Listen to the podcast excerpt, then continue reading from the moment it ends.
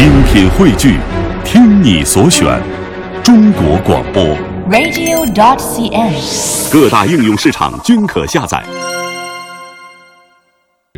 徽州。嗯，那说到了徽州，刚才我们了解了它的文化，那接下来我们说一说吃吧啊。这个我国呢是一个餐饮文化大国，那说起来呢，长时间在某一个地区，由于地理环境啊、气候、物产，包括当地的文化风俗等因素的影响，具有一定亲缘承袭关系，菜点风味相近，而且呢知名度比较高，为观众所喜爱的群众所喜爱的地方呢，也是称作了当地的一种菜系。那么说到菜系呢，其中呢像粤菜、川菜、鲁菜、苏菜、浙菜、闽菜、湘菜，以及今天我们所要提到的徽菜，也是成为了我们中国的八大菜系。是的，徽菜呢也是徽州菜的简称。那其实刚才你也介绍到了，它并不等于安徽菜，不包括皖北地区，主要呢就是指的刚刚我们给大家介绍的徽州地区啊。呃，徽州地区的菜呢，我个人的感觉啊，一大特色就是重口味儿。重口味儿，嗯，没错，重颜色、重口味儿，但是真的很好吃哦。比如说前段时间去徽州出差，我回来真的长胖了。是吧？嗯那接下来呢，徽菜都有哪些故事，又有哪些好吃的呢？中国裁缝，我们跟随记者一起品徽菜吧。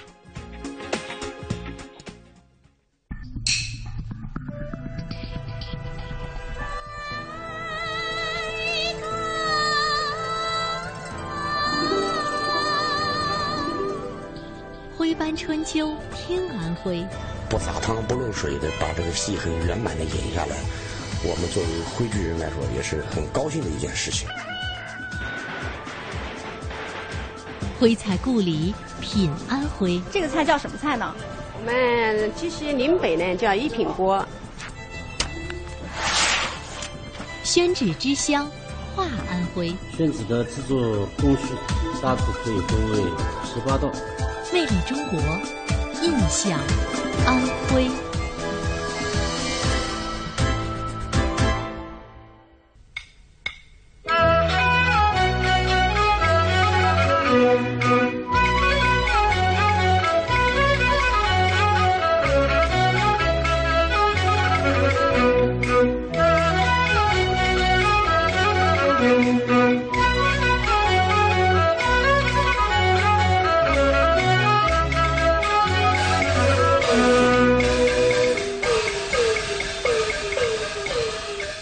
是我国著名的八大菜系之一，因为春秋时期安徽属于皖国，所以又被叫做皖菜。徽菜来自于徽州，离不开徽州这个特殊的地理环境提供的客观条件。徽州指的是今天安徽黄山市绩溪县以及江西婺源县。徽州因为处于两种气候的交界地带，雨量较多，气候适中，因此物产特别丰富。绩溪县位于安徽省的南部，徽州六县之一，徽州文化的发源地之一，也被称为徽厨之乡。古话有云：“无徽无城镇，无记不成街。”随着徽商的崛起，徽菜也随之享誉华夏。现如今，徽菜已经有近千年的历史。追本溯源，那接下来我们就跟随记者到徽厨之乡绩溪来品味徽菜的味道。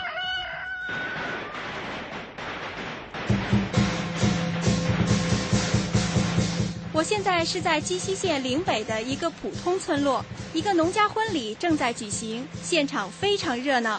我注意到，在这个不大的院子里，几十口铁锅一字排开，临时搭建的简易灶里架着大柴，火焰正旺，锅里的菜肴热气腾腾，香味扑鼻。今天在这个婚宴上啊，看到那个外面摆了一一排的锅，这个菜叫什么菜呢？我们鸡西岭北呢叫一品锅，啊，一般普通的，下面呢锅底的叫电锅菜，电锅菜上来第二层，那个用用那个油豆腐里面用线装起来，那个叫豆腐包，在上面一层红烧猪肉铺上去，红烧猪肉上面就慢慢的搞一层鸭蛋饺，那就是说这一品锅是一层一层的。对，一层一层的放起来。那电锅菜是由什么样的菜组成的呢？看什么季节，像冬季就是用萝卜，或者是就是用冬笋，再就是那个用干豆角啊，嗯、那个笋干点锅都比较好。啊，那我看到那个锅里面的那个肉好像也是嗯大小都比较整齐哈，那是不是有什么特殊的讲究吗？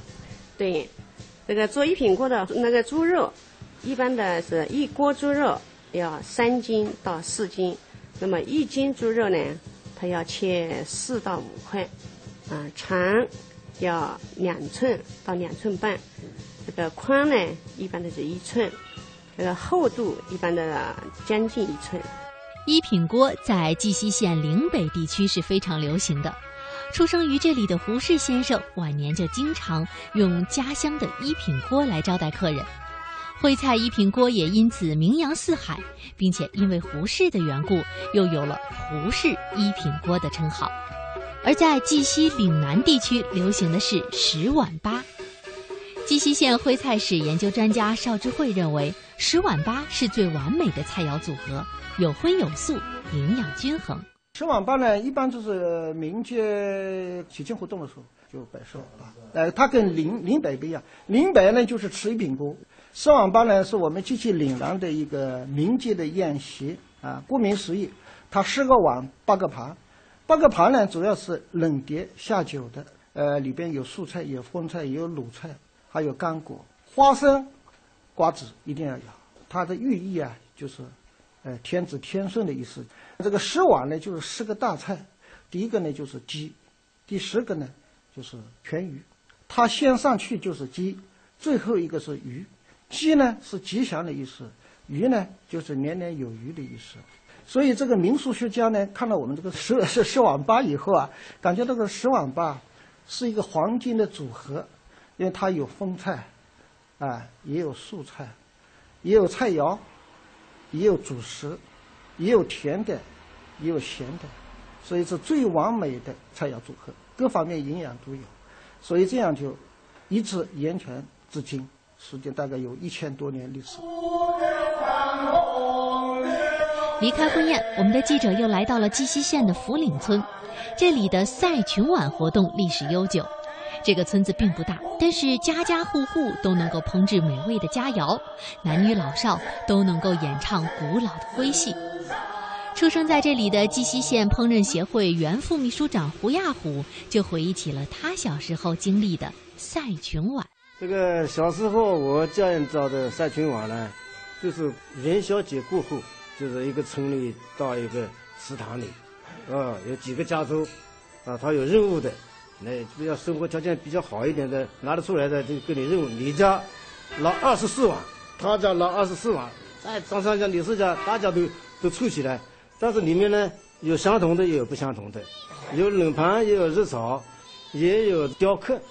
那摆了多少呢？二百六十八碗，而且还有徽派盆景在里面。这个里面把这个现成的这个活猪、活的羊赶到现场就宰杀。像我胡家有三个祠堂，兄弟三家，三口猪，三个这个呃屠夫在里宰，看谁快，摆上去呢就摆在最大的一个中间。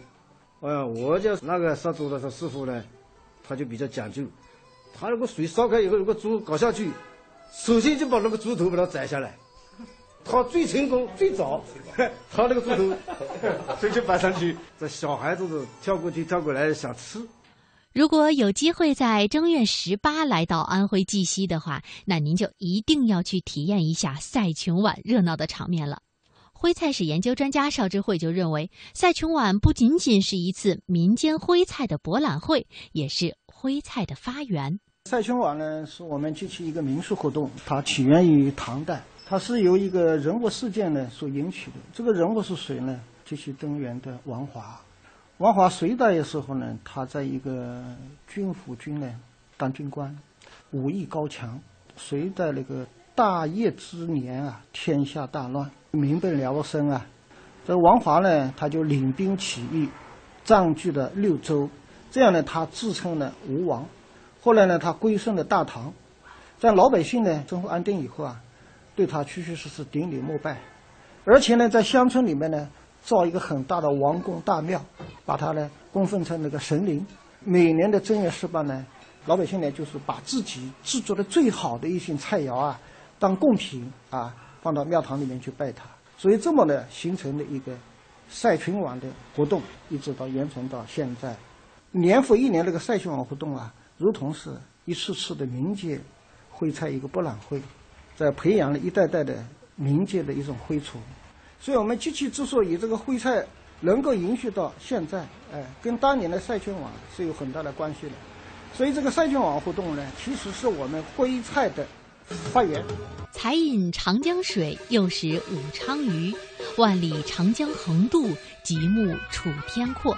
这两句诗词是一九五六年毛泽东在武汉徽菜馆大中华酒楼品尝了武昌鱼宴之后写下的。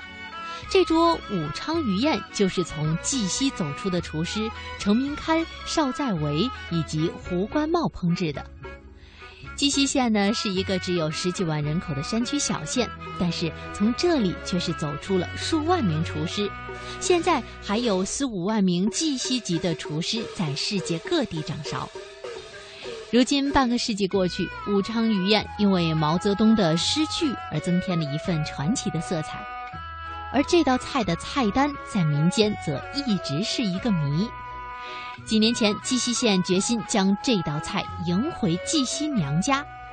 胡亚虎，绩溪县的烹饪协会的领导，几下武汉，探访当年的徽菜馆，走访当年的徽厨老艺人，还找了这个啊武汉的档案馆，啊寻找这个第一手资料。